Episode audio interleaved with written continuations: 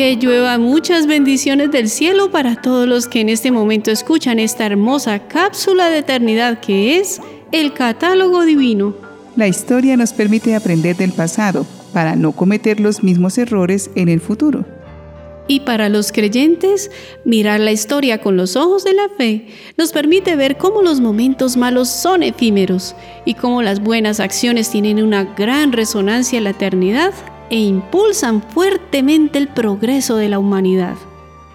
Para que sepamos qué respuesta de amor debemos dar en este momento de nuestra historia, roguemos a los santos que nos alcancen de Dios la luz para poder hacerlo.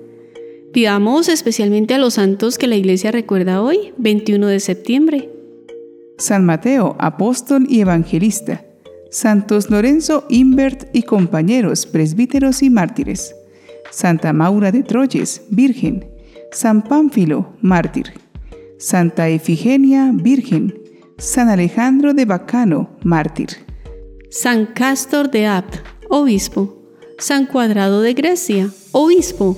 San Gerulfo de Tronquien, mártir adolescente, Beato José Vilavarri, presbítero y mártir, y el Beato Marcos de Mutina Scalabrini, presbítero.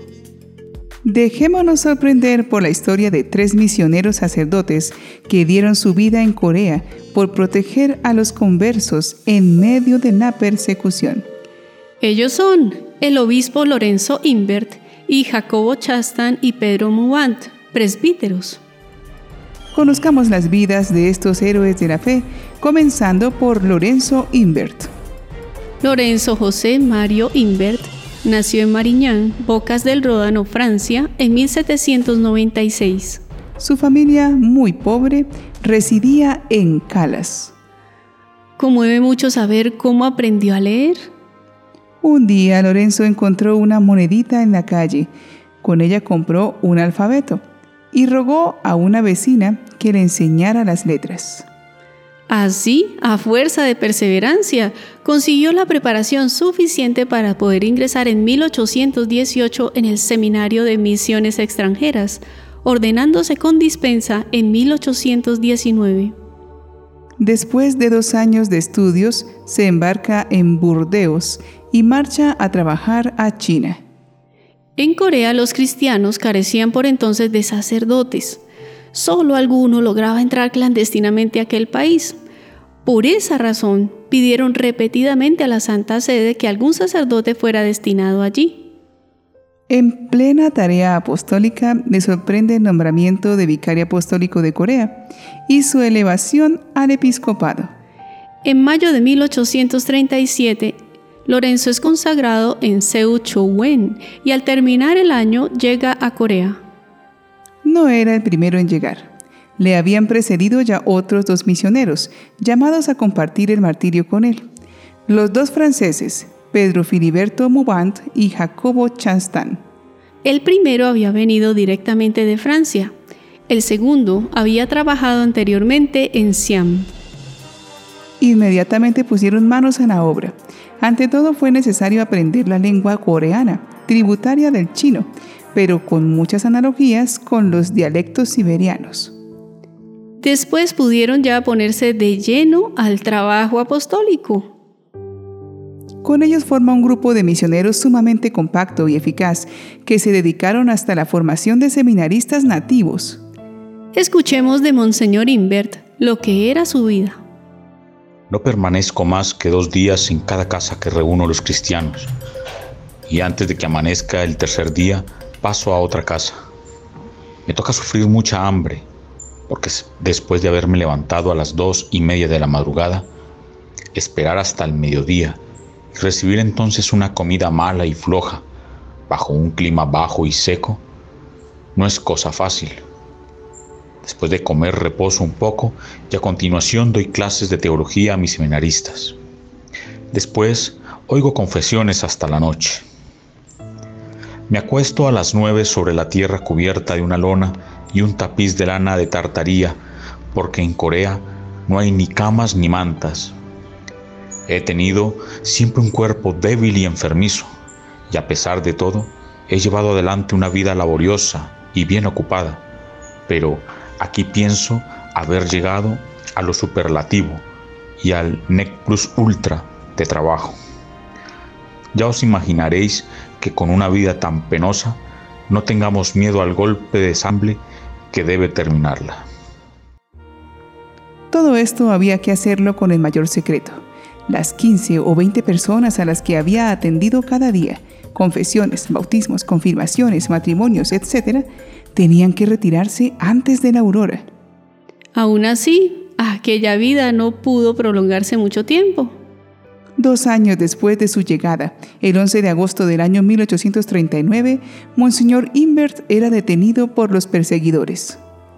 Aunque él fue apresado primero, y viendo los problemas que podían crear a los cristianos que los ocultaban, les escribió una carta ordenándoles a sus misioneros que se entregaran.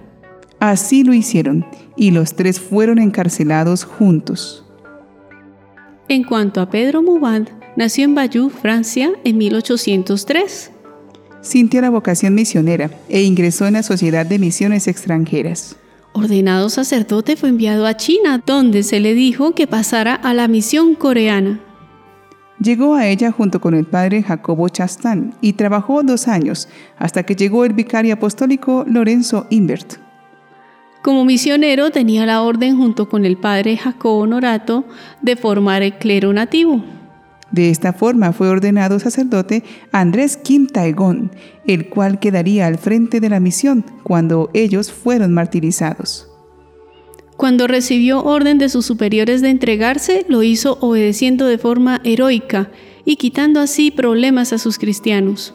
Murió en el tormento. En cuanto a Jacobo Honorato Chastán, nació en Digne, Francia, en 1803.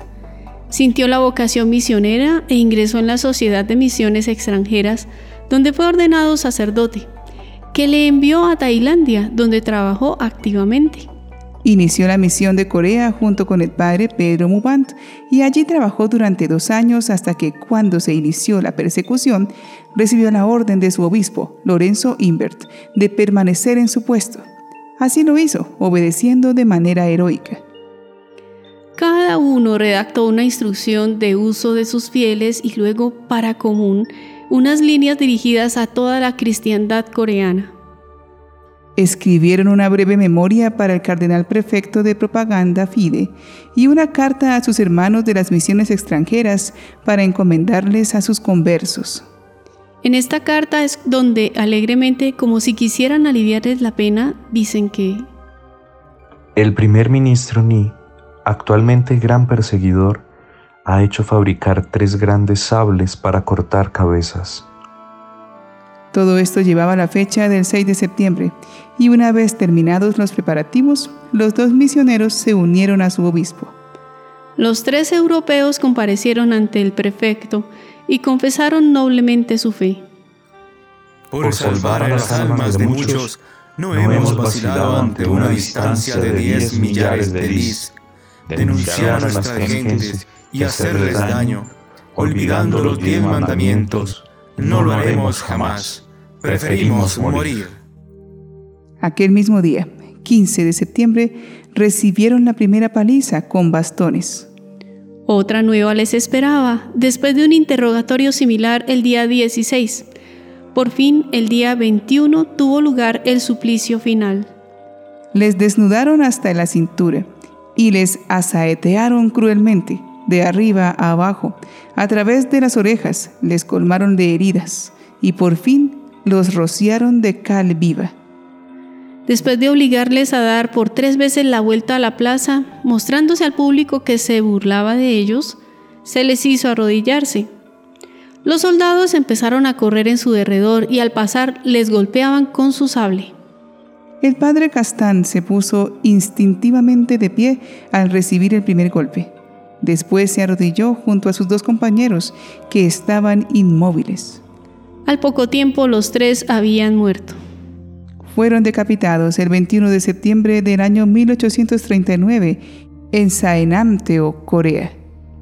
Sus cuerpos permanecieron expuestos durante varios días, pero fueron finalmente enterrados en la montaña de Nogu.